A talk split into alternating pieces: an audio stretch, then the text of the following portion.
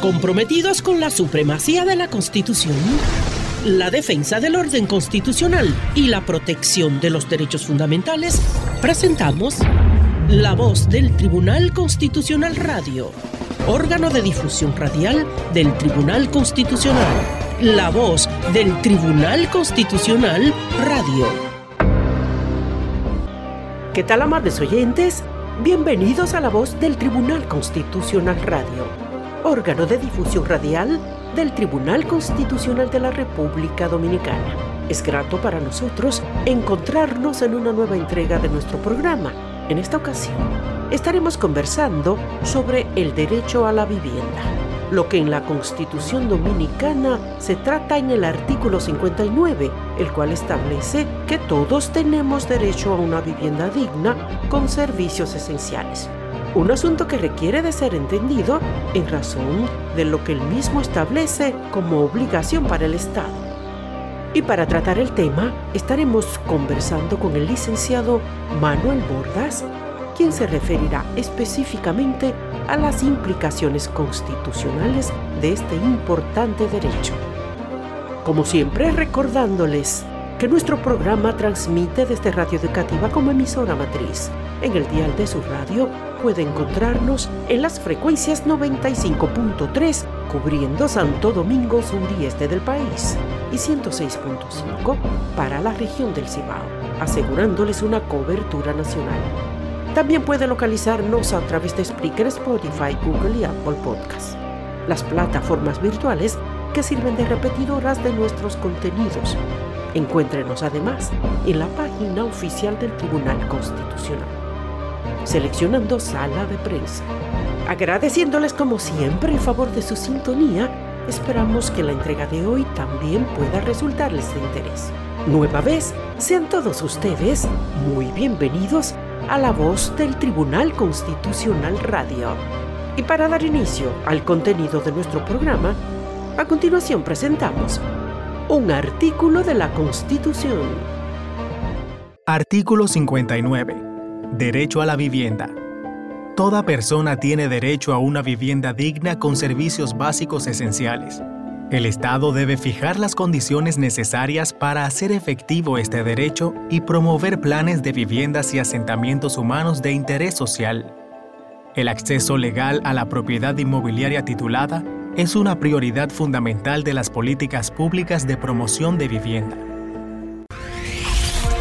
Somos la voz del Tribunal Constitucional Radio, órgano de difusión radial del Tribunal Constitucional de la República Dominicana. Somos parte de la política de difusión de esta alta corte. Somos un mecanismo de contacto social que promueve en nuestro país el fortalecimiento de una cultura de constitucionalidad. Somos la voz del Tribunal Constitucional Radio. Magistrado Milton Ray Guevara, presidente del Tribunal Constitucional de la República Dominicana. ¿Qué culpa tiene la República Dominicana que un Estado u otro Estado no le dé documentos a sus nacionales?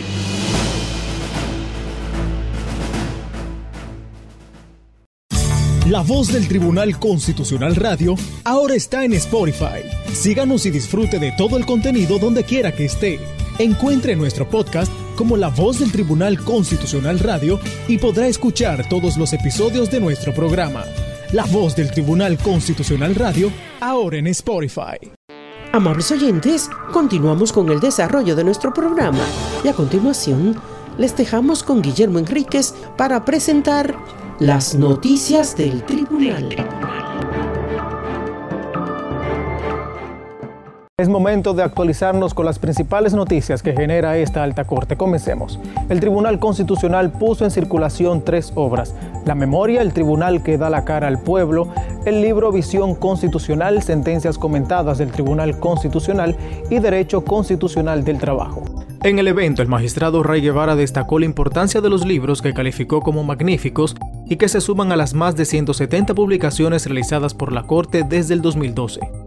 Al referirse a la memoria El Tribunal que da la cara al pueblo, destacó que recoge la memoria histórica de la labor realizada por el TC y recordó que el nombre surgió del pensamiento del periodista sureño Carlos Julio Félix. Sobre visión constitucional, sentencias comentadas del Tribunal Constitucional Dominicano, de la periodista y abogada Wanda Méndez resaltó que se trata de una recopilación de los artículos publicados en su columna del periódico Listín Diario, Jurisprudencia Constitucional, desde agosto de 2012 hasta agosto de 2021. El magistrado Rey Guevara también se refirió a la obra Derecho Constitucional del Trabajo, una visión iberoamericana, del doctor Oscar Hernández, que calificó como una novedosa publicación para la comunidad jurídica dominicana porque adopta un enfoque lógico jurídico orientado de manera exclusiva a la óptica constitucional del derecho del trabajo. Al referirse a su visión constitucional sentencias comentadas del Tribunal Constitucional Dominicano, la periodista y abogada Wanda Méndez afirmó que los temas abordados en la obra se relacionan con los fallos del TC relacionados con las áreas laboral, educativa, seguridad social, inmobiliaria, servicios públicos, violencia de género e intrafamiliar, enfocados en divulgar el criterio jurisdiccional y en dar a conocer a los ciudadanos cómo reclamar sus derechos constitucionales. De su lado, el autor del libro Derecho Constitucional del Trabajo, una visión iberoamericana, doctor Oscar Hernández, dijo sentirse altamente honrado de que la Alta Corte haya decidido publicar esta obra en la que hace un análisis de los derechos fundamentales desde diferentes ámbitos. La puesta en circulación de las obras se llevó a cabo en el Auditorio Manuel del Cabral de la Biblioteca Pedro Mir de la Universidad Autónoma de Santo Domingo UAS, donde el ex vicepresidente de la República, doctor Rafael Alburquerque, leyó el prólogo del libro del doctor Hernández. En el evento se realizó un homenaje al fenecido magistrado emérito del TC, doctor Víctor Gómez Vergés, que incluyó la proyección de un video y la entrega de una placa a sus familiares. Cambiamos de tema. El presidente del Tribunal Constitucional participó en la toma de posesión del nuevo presidente de Paraguay. La delegación de alto nivel que presidió el doctor Rey Guevara estuvo integrada por el embajador extraordinario y plenipotenciario de República Dominicana en esa nación suramericana, Manuel Ernesto Polanco Salvador. A la ceremonia de transmisión de mando presidencial asistieron jefes de Estado y diplomáticos de varios países. Los actos de cambio de mando incluyeron una sesión solemne del Congreso donde el presidente saliente Mario Abdo Benítez hizo entrega a los atributos presidenciales, como también la toma de juramento al nuevo presidente, quien resultó electo en los comicios realizados el pasado abril. Durante la misión diplomática en esa nación, el presidente del TC realizó una visita de cortesía en la Embajada de la República Dominicana en Paraguay, en donde fue recibido por su excelencia Manuel Ernesto Polanco Salvador. Cambiamos de tema. El presidente del Tribunal Constitucional, doctor Milton Ray Guevara, emitió un mensaje a la nación en ocasión de celebrarse otro aniversario del Día de la Restauración Dominicana. Ray Guevara manifestó que el 160 aniversario de la restauración de la República es un llamado a retomar el espíritu valeroso de aquellos hombres y mujeres que alzaron el estandarte de la dominicanidad cuando la patria estaba en peligro. Todos los dominicanos debemos enarbolar ese ejemplo de resistencia que nos legaron los restauradores, cada vez que individuos sin alma pretendan que como los bagajes de la época, cedamos nuestra soberanía, principios y valores democráticos, expresó. Al enviar un mensaje por la festividad patria, Ray Guevara recordó que la Guerra de la Restauración, que inició el 16 de agosto de 1863 con el grito de Capotillo y concluyó el 3 de marzo de 1865, es insignia de lucha patriótica, con la que se rescató la soberanía nacional del mancillamiento promovido por Pedro Santana al anexar nuestra república a la corona española. Rey Guevara indicó que nuestra república comenzaba a saborear su libertad, pues hacía apenas 17 años que había sido fundada, cuando su soberanía se vio por primera vez interrumpida Tal aberrante acción despertó el aliento patriótico de hombres y mujeres de fuerte convicción nacionalista, así como de grandes figuras civiles y militares que, aferradas a su pensamiento liberal y a su amor por la patria, abrazaron eficaces estrategias para derrotar al enemigo. El magistrado presidente destacó los esfuerzos del general Gregorio Luperón, Gaspar Polanco, José Antonio Salcedo Pepillo, Santiago Rodríguez, Benito Monción, José Cabrera, Manuel Rodríguez Objío, Ulises Francisco Espaillat, Benigno Filomeno Rojas, entre otros tantos, que levantaron el alma de la patria con sus acciones y hasta la vida entregaron. El juez constitucionalista concluyó su mensaje exhortando a los dominicanos a que la Constitución sea siempre nuestro escudo supremo para la defensa del orden constitucional y la protección de los derechos fundamentales. Cambiamos de tema. El presidente del Tribunal Constitucional Magistrado Milton Rey Guevara lamentó y deploró los luctuosos acontecimientos que se verificaron en la ciudad Constitución de San Cristóbal. Los servidores constitucionales, los magistrados del Tribunal Constitucional que estamos ligados por el afecto y el cariño a esa provincia, expresamos nuestras más sentidas condolencias a todos aquellos que han perdido seres queridos o cuyos seres queridos han recibido algún tipo de lesiones. Es un acontecimiento que lamentamos infinitamente y esperamos que todos los servicios disponibles en materia de salud, de seguridad social, de acompañamiento psicológico puedan ser desplegados a los fines de que eso se constituya en un bálsamo refrescante a sus familiares y todos sus relacionados. Repito, San Cristóbal ocupa un lugar preeminente en el corazón y en el accionar del TC, en razón de que fuera un 6 de noviembre de 1844 cuando se proclamó la primera constitución de la República Dominicana. Y a continuación presentamos nuestro segmento Así falló el tribunal.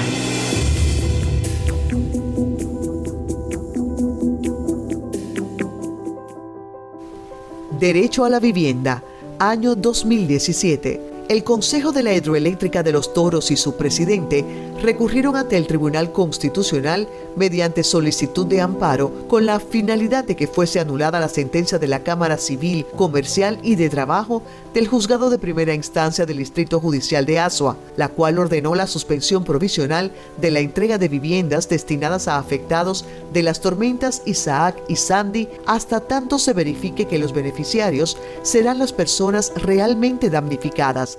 Eran como la una y algo de la mañana cuando sentí que se desplomó la casa entera. Entonces tenía verja todo. Y nosotros asustados por dónde vamos a salir.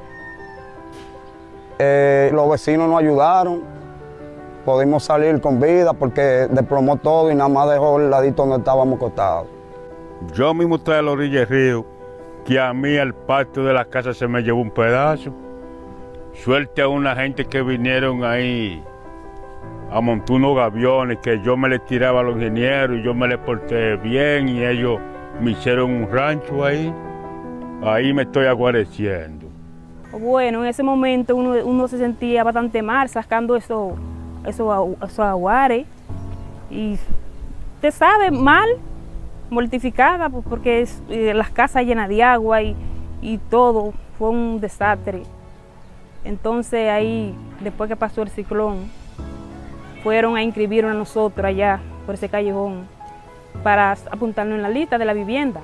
Ya usted sabe, cuando uno tiene un problema así, de un río que se desborda, se desborda y camina todas las casas que hay en el sector, ¿cómo se siente uno? Uno no puede sentir bien, porque es que está, uno está en un peligro. Ah. Bueno, cuando yo oí que iban a construirla, yo me sentí feliz porque ya miren la orilla que estamos y pensábamos que iba a salir bien todo. A última hora nos cambiaron todo y hicieron lo que, lo, que quisieron ellos. La controversia surgió por la intimación que realizara la Comisión Nacional de los Derechos Humanos a la Gobernación Provincial de Asua y al Consejo de la Hidroeléctrica de los Toros, a fin de obtener o de que se publicara el listado de los beneficiarios del proyecto de viviendas levantado en la zona estábamos revisando la lista cuando de momento no aparecíamos ninguno de los verdaderos damnificados. Cuando vemos eso, hasta el tribunal fuimos a parar y la sentencia la ganamos también, porque tuvimos el tribunal y hubo sentencia y, ganamos el fallo.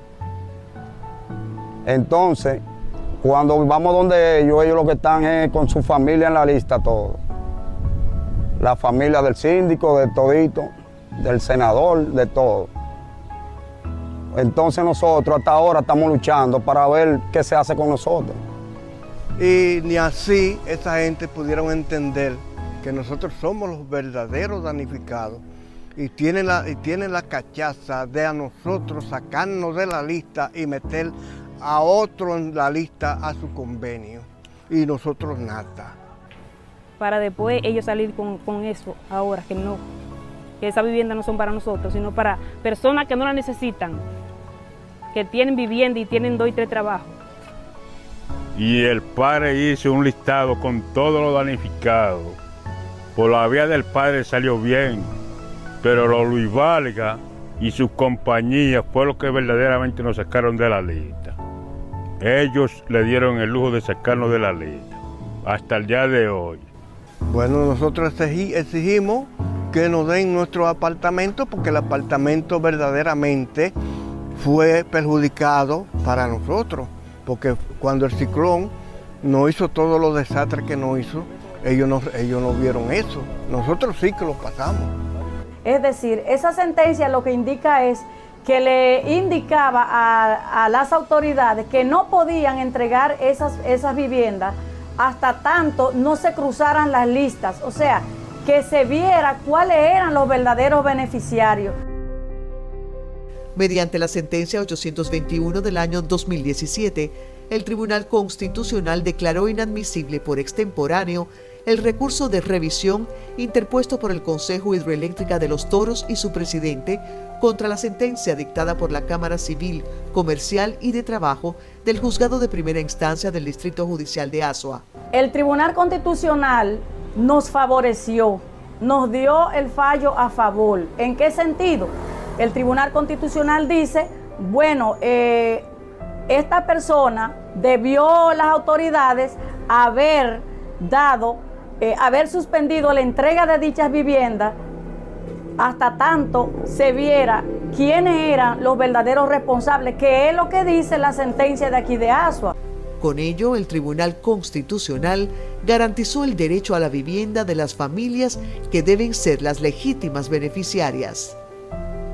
Con esa sentencia, el Tribunal Constitucional se ha casado con la gloria y que envía un mensaje a la sociedad dominicana para que eh, en el marco de los derechos constitucionales y de los derechos fundamentales pudiéramos acudir a ese tribunal. Y yo por eso la valoro como una sentencia positiva, una sentencia ejemplar que envía un buen mensaje a la sociedad de que aún en medio de las dificultades tenemos organismos que actúan en correspondencia con la Constitución y en correspondencia con el derecho que la Constitución le ha facultado a los ciudadanos. Y así la valoramos nosotros desde ese punto de vista. Nosotros nos sentimos bien por la causa de que el tribunal nos amparó y nos dio nuestro derecho como lo manda la ley. Con el fallo yo salí satisfecho porque yo pensé que ya al, hacernos todo eso ellos iban a fallar a favor de aquello también, pero ellos no cedieron a nosotros. Todavía no están, todavía no están por ayudar, porque ellos saben que es la verdad. Eh, yo le doy muchas gracias al tribunal porque dieron el fallo sobre nosotros, los damnificados.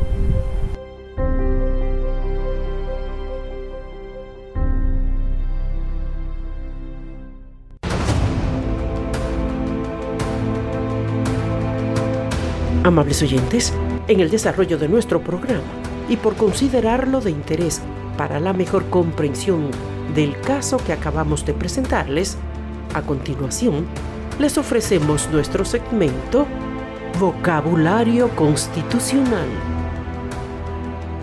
Es momento de aclarar dudas en el segmento Vocabulario Constitucional donde vamos a definir algunos conceptos que se dieron a conocer en el segmento anterior Decisiones TC. Titulación.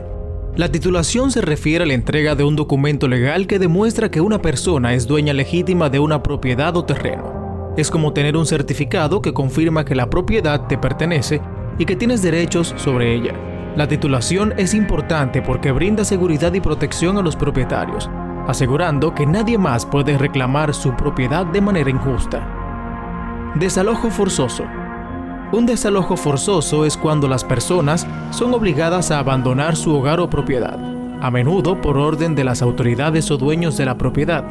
Esto puede ocurrir por diversas razones, como cambios en el uso de la tierra, proyectos de construcción u otros motivos legales. Los desalojos forzosos pueden afectar a las personas y sus familias, y a menudo se busca encontrar soluciones justas y respetuosas para las personas afectadas. Regulación de la tenencia.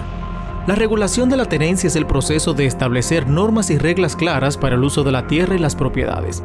Cuando las personas tienen viviendas o terrenos, pero no tienen títulos formales o documentos legales que los respalden, la regulación ayuda a reconocer y proteger sus derechos. Esto puede incluir convertir ocupaciones informales en situaciones legales, para que las personas puedan vivir en su hogar sin preocupaciones. El Tribunal Constitucional tiene como objetivo garantizar la supremacía de la Constitución, la defensa del orden constitucional y la protección de los derechos fundamentales. Sean todas y todos bienvenidos a la alegación norte de la Secretaría del Tribunal Constitucional. Con la puesta en funcionamiento de esta alegación, se facilitará la recepción y el trámite de los expedientes de los casos generados en la región norte, además de ofrecer apoyo logístico a los eventos de carácter jurisdiccional que lleva a cabo el tribunal de esta región. De manera específica, en esta alegación, el usuario recibirá los siguientes servicios recepción de expedientes, orientación personalizada en la tramitación de los procesos, solicitudes y entrega de certificaciones, así como las comunicaciones de las sentencias. Las provincias que serán impactadas positivamente de manera directa con la puesta en operación de esta alegación serán Dajabón, Duarte, Espaillat, La Vega, María Trinidad Sánchez, Monseñor Noel, Montecristi, Puerto Plata, Samaná, Santiago, Sánchez Ramírez, Santiago Rodríguez, Hermanas Veraval y Valverde, pudiendo así atender de manera más rápida y eficaz los requerimientos de los usuarios residentes en dichas provincias. Los esperamos en la alegación norte de la Secretaría del Tribunal Constitucional. Mantente al tanto de todas las informaciones del Tribunal Constitucional de la República Dominicana a través de nuestros canales oficiales. Página web www.tc.gov.do, app móvil Mi TCRD, disponible en App Store y en Google Play, redes sociales, Facebook, Tribunal Constitucional RD, Twitter e Instagram como Tribunal Const RD, YouTube Tribunal Constitucional, Flickr TCRD, periódico institucional de circulación mensual La Voz del Constitucional, programa de televisión La Voz del Tribunal Constitucional y La Voz del Tribunal Constitucional Radio. Tribunal Constitucional de la República Dominicana. El Tribunal Constitucional se encuentra ubicado en la Avenida General Gregorio Luperón, esquina Avenida 27 de Febrero, frente a la Plaza de la Bandera y el Soldado Desconocido, Santo Domingo Oeste. Esos derechos prestacionales como son la salud, eh, la seguridad social, el trabajo, lo es también la vivienda, al igual que la alimentación. Espere al cierre de nuestro programa la interesante comparecencia del licenciado Manuel Bordas, quien conversará con nosotros acerca del derecho a la vivienda, conforme se expresa en la Constitución Dominicana. Gracias por continuar con nosotros.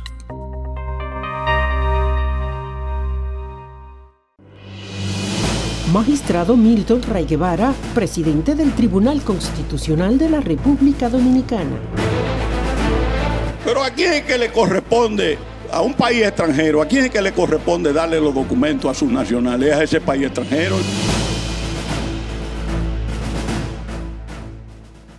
Están escuchando La Voz del Tribunal Constitucional Radio. Gracias por su sintonía. En la voz del Tribunal Constitucional, el reportaje.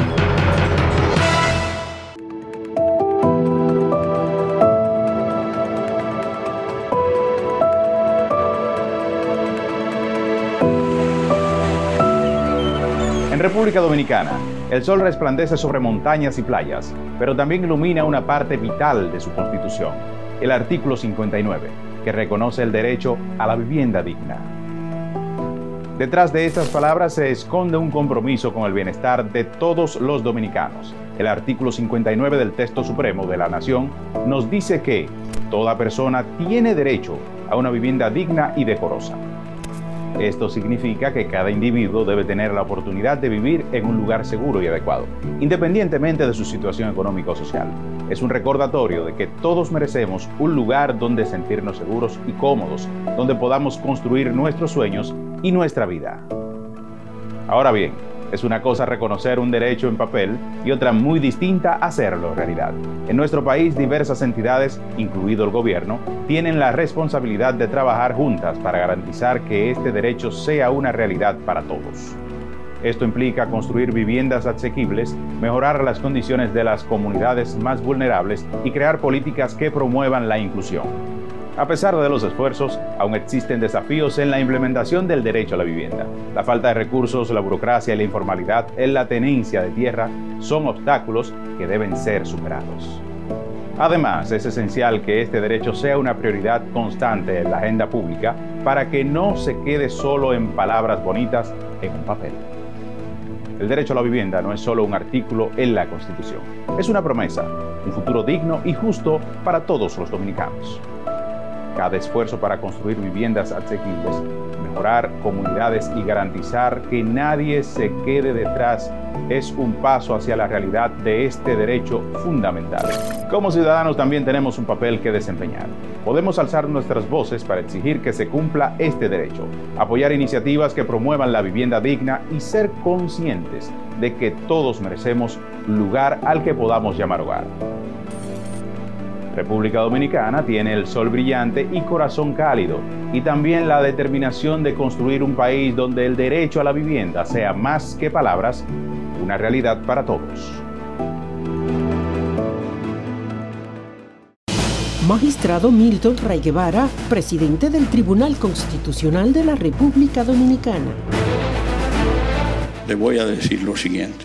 ¿Qué culpa tiene la República Dominicana que un Estado u otro Estado no le dé documentos a sus nacionales. Entonces, ¿por qué nosotros tenemos que darle documentos? Nosotros le damos a los dominicanos. Pero ¿a quién es que le corresponde, a un país extranjero, a quién es que le corresponde darle los documentos a sus nacionales, a ese país extranjero? ¿Y cómo nosotros le vamos a dar? Ah, no tienen documentos y no se sabe quién es. Yo me llamo María, pero ¿dónde está la prueba? ¿Dónde está tu declaración, María? ¿Dónde aparece? No hay. ¿Y cómo se? ¿En qué parte del mundo le van a dar un documento en ese caso? ¿Conoces la Carta de Servicios a los Ciudadanos del Tribunal Constitucional?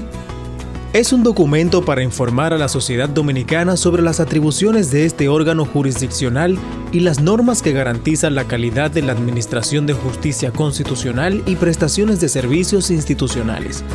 Este detalla los fines y competencia del tribunal, su organización, cuerpo normativo y formas accesos para interponer solicitudes y reclamos e instancias, así como los principales derechos y deberes de los ciudadanos en relación al mandato de la Constitución y su garante, el TC.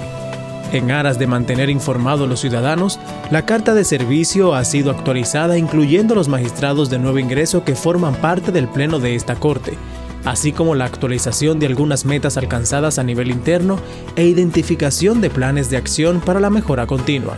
Esta carta, así como la certificación bajo la norma ISO 9001-2015, es parte del interés del TC por elevar la calidad de los procesos jurisdiccionales y administrativos.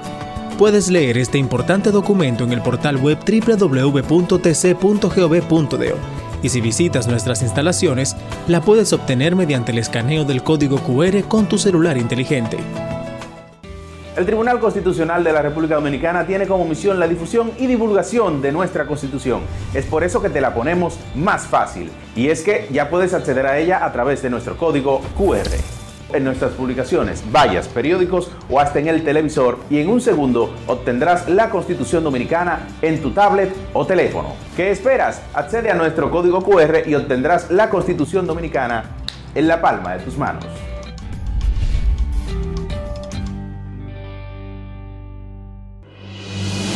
Magistrado Milton Ray Guevara, presidente del Tribunal Constitucional de la República Dominicana.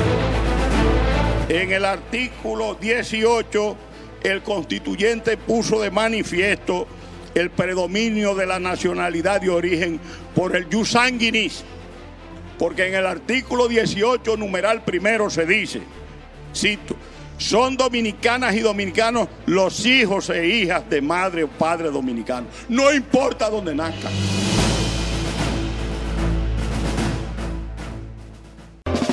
Usted está en sintonía con la voz del Tribunal Constitucional Radio, órgano de difusión radial del Tribunal Constitucional de la República Dominicana, que como cada sábado y domingo se transmite a las 8 de la mañana por Radio Educativa en las frecuencias 95.3 para Santo Domingo Sur y Este del país y 106.5 para la región del Cibao. La voz del Tribunal Constitucional Radio.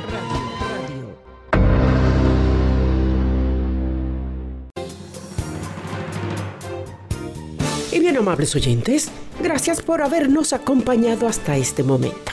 les dejamos con Virginia Peña, quien estará recibiendo a nuestro invitado de cierre. Continúe con nosotros. Agradecemos su sintonía aquí en la voz del Tribunal Constitucional. A seguidas conversaremos con el licenciado Manuel Bordaznina sobre el tema implicaciones constitucionales del derecho a la vivienda en la República Dominicana.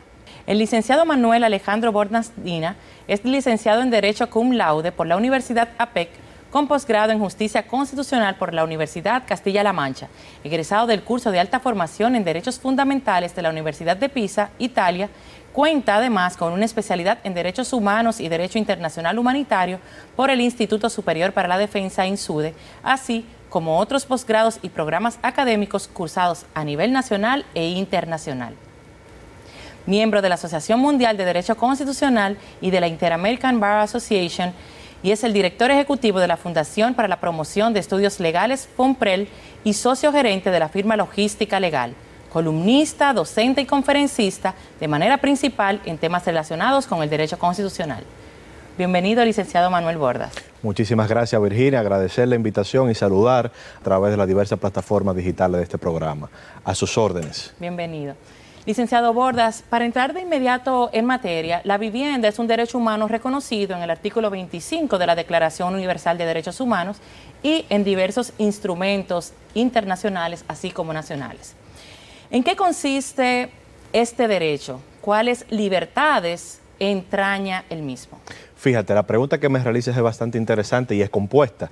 Debo darte dos respuestas, pero previo a ello, me gustaría hacer un preámbulo necesario. Como bien tú has afirmado en tu pregunta, no solamente la Declaración Universal de los Derechos Humanos reconoce lo que tiene que ver con el derecho a la vivienda, sino que también a nivel universal, en el seno de la ONU, tenemos un pacto que es el Pacto Internacional de los Derechos Económicos, Sociales y Culturales, los famosos DESC, que forma parte de los pactos de Nueva York. También a nivel regional, lo que tiene que ver con el Pacto de San José de Costa Rica, mejor conocido como la Convención Interamericana de Derechos Humanos. Dicho esto, el Comité para los Derechos Económicos, Sociales y Culturales, que es creado precisamente por el pacto que referimos, de nombre parecido, establece como conceptualización del derecho a la vivienda que es la prerrogativa individual y personal que tienen las personas para poder acceder a un hogar. Pero no se limita únicamente digamos que a una estructura de cuatro paredes como normalmente conocemos, sino que aquí entran, y respondiendo a tu segunda, a la segunda pregunta dentro de la primera, obviamente, y es que entraña unas libertades propias a lo interno que tiene que ver con eh, no injerencia, no arbitrariedades que pretendan algún tipo de desalojo o de destrucción. De hecho, se habla hasta de la propia libertad de circulación dentro del hogar que no puede ser restringida ni violación de la intimidad. Pero más aún, el Comité de los Derechos Económicos, Sociales y Culturales ha establecido que debe tomarse en cuenta que para poder tener una vivienda digna debe tenerse acceso a qué? Servicios eh, básicos como la luz, el agua, cercanías que tengan que ver con hospitales, escuela para un tema de formación académica de los niños. O sea, que la vivienda comprende un sinnúmero de elementos y libertades que van más allá de la propia estructura física que normalmente conocemos como hogar. Y en el marco jurídico dominicano, de manera específica, ¿cómo está organizado este derecho? Fíjate, tenemos que hablar eh, siempre en estructura tripartita, universal, regional y local para poder entender este derecho, porque somos parte de la comunidad internacional. En la República Dominicana, particularmente, digamos que a nivel universal, contamos con el pacto ya mencionado, igual que a nivel regional. La Constitución establece el reconocimiento y la protección, o sea, ambas cosas del derecho a la vivienda, obligando al Estado a implementar políticas públicas que vayan orientadas a satisfacer este derecho. ¿Por qué? Porque así se ha concebido por un articulado muy famoso que todos conocemos con relación a la reglamentación e interpretación de los derechos, específicamente el artículo 74, numeral 3, que establece que todos los tratados internacionales en materia de derechos humanos tienen la misma jerarquía de la Constitución. Entiéndase que esos pactos universales y regionales que hemos mencionado forman parte del sistema de constitucionalidad de protección de ese derecho.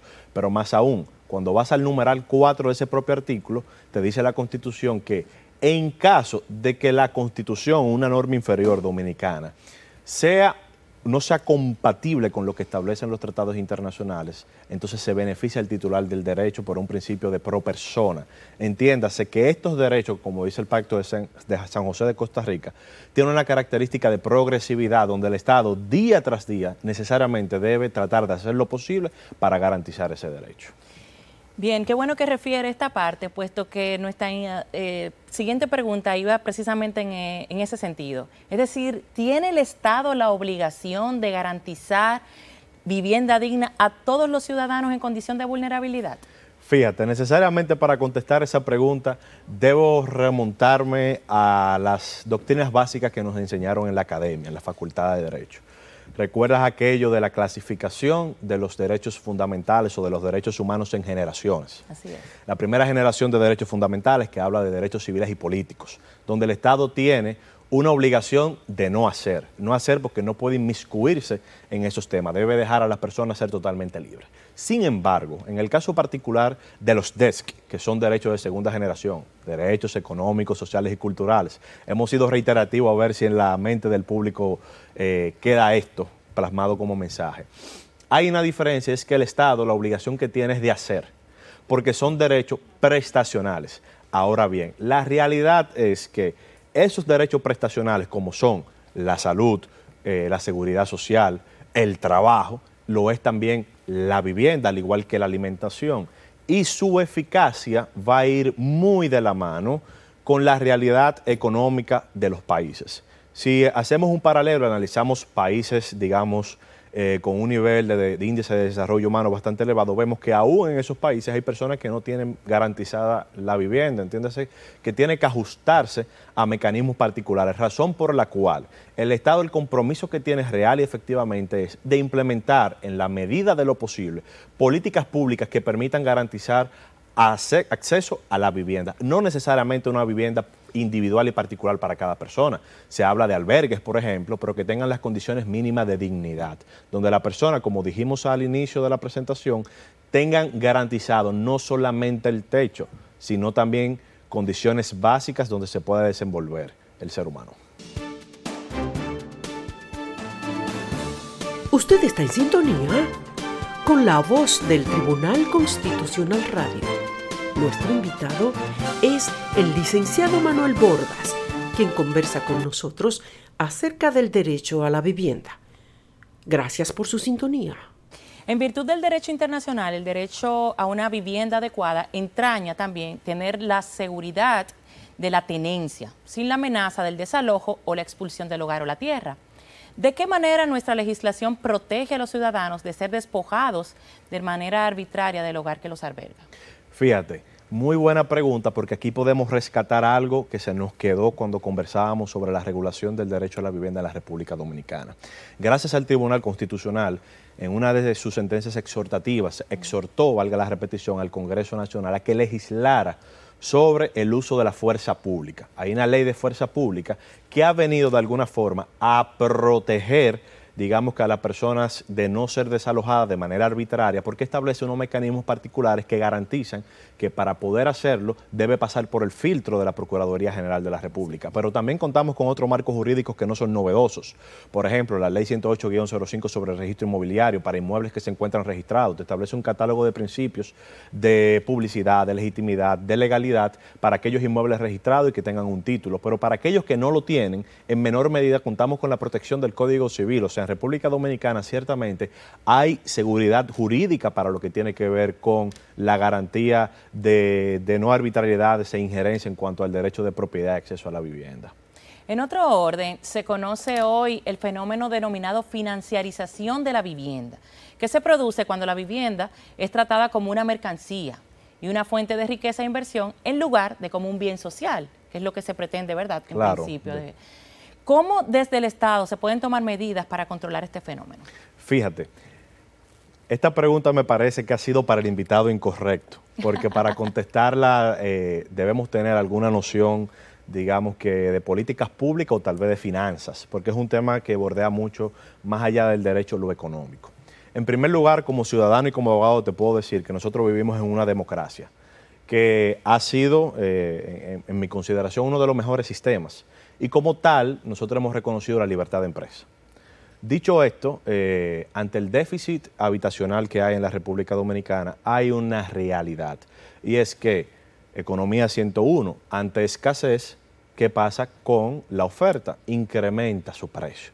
Entonces, eso es una realidad que tenemos. De ahí a que los desarrolladores inmobiliarios puedan ejercer agiotismo, especulación, al margen de la ley, ya eso son otras cuestiones que perfectamente pueden ser dilucidadas a través del Ministerio Público. Sin embargo, desde el Estado se ha venido realizando uno que otro paso y se han tomado una que otra medida que de alguna forma ha venido a paliar un poco ese déficit habitacional.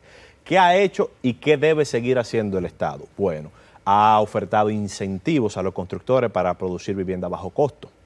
Eso de un lado. Pero de otro lado también tenemos las construcciones que realiza el Estado sin ningún costo para aquellas familias, barrios que se encuentran en situaciones de total vulnerabilidad, por ejemplo aquellos que se encuentran a, la orilla del río, entre otros. Razón por la cual entiendo que el Estado lo que debe hacer es seguir eh, implementando esas políticas públicas que permitan eh, generar incentivos para la inversión, para construcción a menor costo y en la medida de lo posible y de lo presupuestariamente eh, eficiente, pues construir viviendas para aquellas personas que realmente lo necesitan.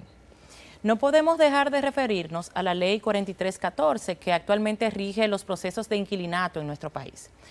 Una ley del año 1955 modificada en el 1988, es decir, hace ya muchos años. Se ha quedado obsoleta respecto de lo que demanda el derecho a la vivienda en la actualidad.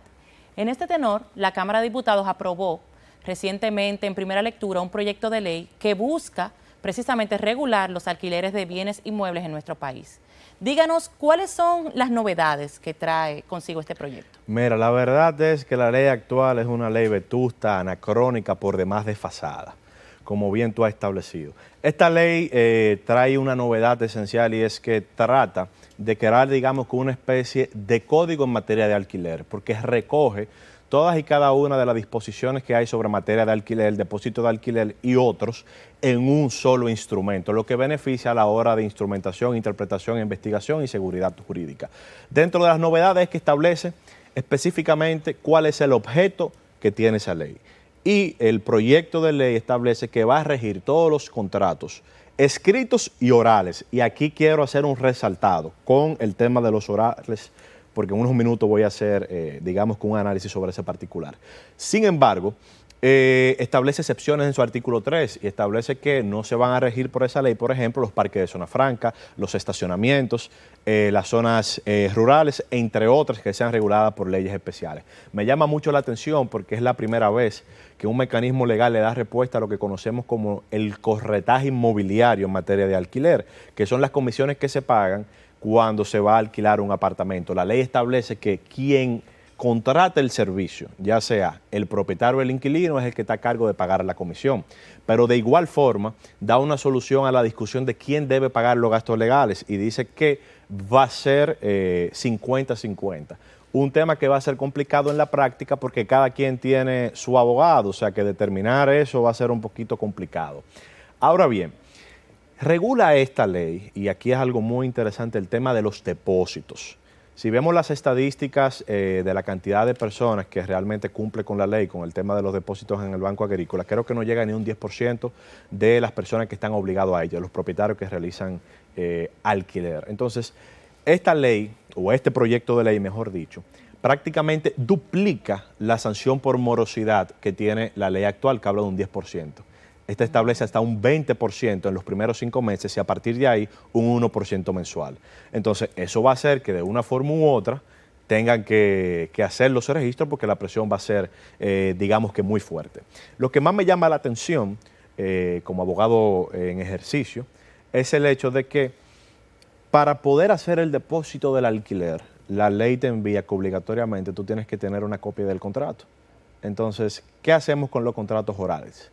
Si la ley me dice que para incluir el depósito tengo que tener una copia del contrato de alquiler. Ya de entrada la técnica legislativa va mal y hay que corregirla. En las discusiones que se están dando en el Senado hemos tenido conocimiento de manera extraoficial que ya se han hecho las observaciones correspondientes para ese articulado. O me lo eliminas o corriges. En la actualidad, el Banco Agrícola lo que hace es que tiene un formulario donde las personas van allí y de manera verbal establecen cuáles van a ser las condiciones y digamos que ese contrato oral se vuelve en escrito. Otra de las novedades importantes que tenemos, antes de lo que tiene que ver con el litigio, sino la parte, digamos, que sustantiva y estructural de los contratos, es lo que tiene que ver con la tácita reconducción. La ley establece que las partes se pueden poner de acuerdo en la tarifa y en el plazo, y que el vencimiento del plazo, si se renueva automáticamente por tácita reconducción, va a ser por el mismo periodo.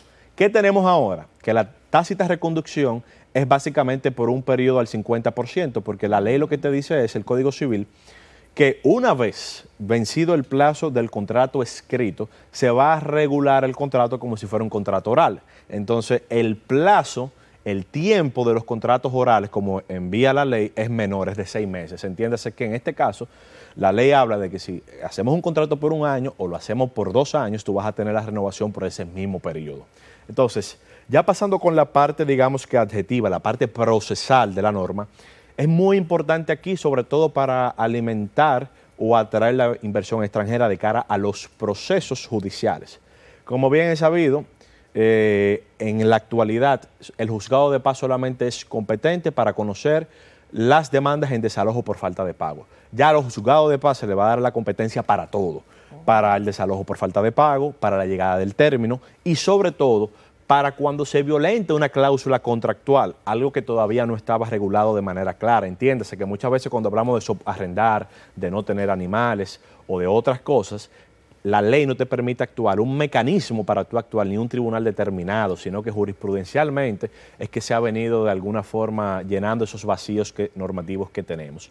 Y hace una reducción para que el juez de paz deba de conocer el proceso y dictar sentencia en 30 días, precedido de un preliminar de conciliación que debe hacerse ante el fiscalizador, muy parecido a lo que tenemos ahora en materia de familia. Entiéndase que todo esto lo que ha perseguido es reducir de gran manera el litigio, reduciendo los plazos y llevando a una jurisdicción que tiene menos trabajo, que es la del juzgado de paz, todas y cada una de las causas que permiten dar con la resolución contractual en materia de alquiler.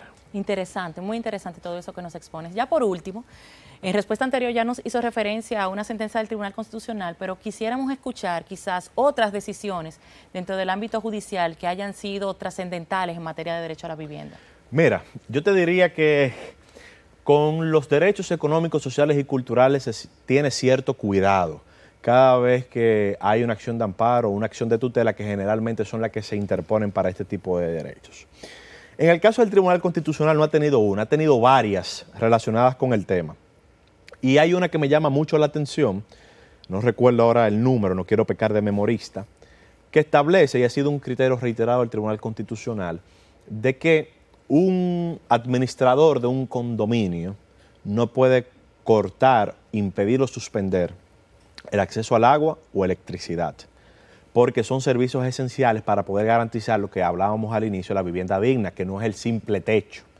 Entonces, esta persona interpuso un amparo y se le ordenó a, a ese proveedor de servicios que administra el condominio de que restableciera los servicios. ¿Por qué? Porque la ley de condominio establece un régimen para el cobro de esas deudas, que es a través de la inscripción de un privilegio que tú puedes perseguir perfectamente por la vía ordinaria. Esto no quiere decir ahora que no van a pagar la luz, porque el Tribunal Constitucional ha dicho cuando sea arbitrario. Ya hay que analizar cada caso en particular. Esto fue un condominio. Vamos a ver con las prestadoras de servicio que tú haces un contrato y que tienes que pagar por ese servicio. Eso es totalmente distinto.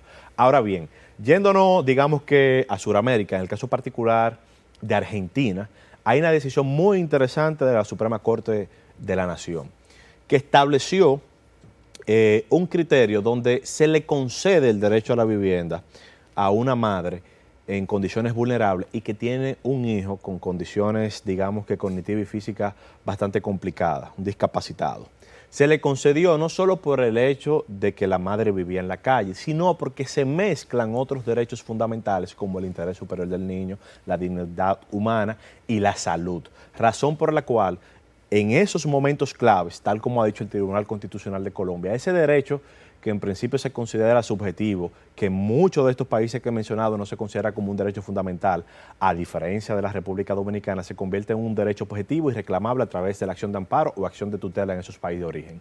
Y ese Tribunal eh, Supremo de Argentina ordenó a la gobernación, a la alcaldía del municipio de que se trataba, de que le garantizara un subsidio a esa madre, no solamente para ella, sino también por la condición del hijo, que tratara de incluirla en programas eh, de asistencia de vivienda y que por lo pronto le garantizara un techo, ya sea a través de, de algún tipo de vivienda, digamos que de albergues u otra cosa, pero que tenía que garantizarle de manera digna no solamente el techo, sino lo que hablamos, los servicios básicos y los derechos que de alguna otra forma, de manera accesoria, se ven envueltos. Y este es el modelo que se ha ido replicando, digamos que en interpretación en, en Colombia, en Ecuador y en otros países de la región. Muchísimas gracias, licenciado Manuel Bordas, por habernos concedido tan interesante entrevista. Ha sido un gran honor para nosotros tenerlo por aquí. El honor ha sido para mí, espero estar de vuelta pronto por acá. Estuvimos conversando con el licenciado Manuel Bordas Nina sobre implicaciones constitucionales del derecho a la vivienda en la República Dominicana. Hemos presentado La Voz del Tribunal Constitucional Radio, órgano de difusión radial del Tribunal Constitucional.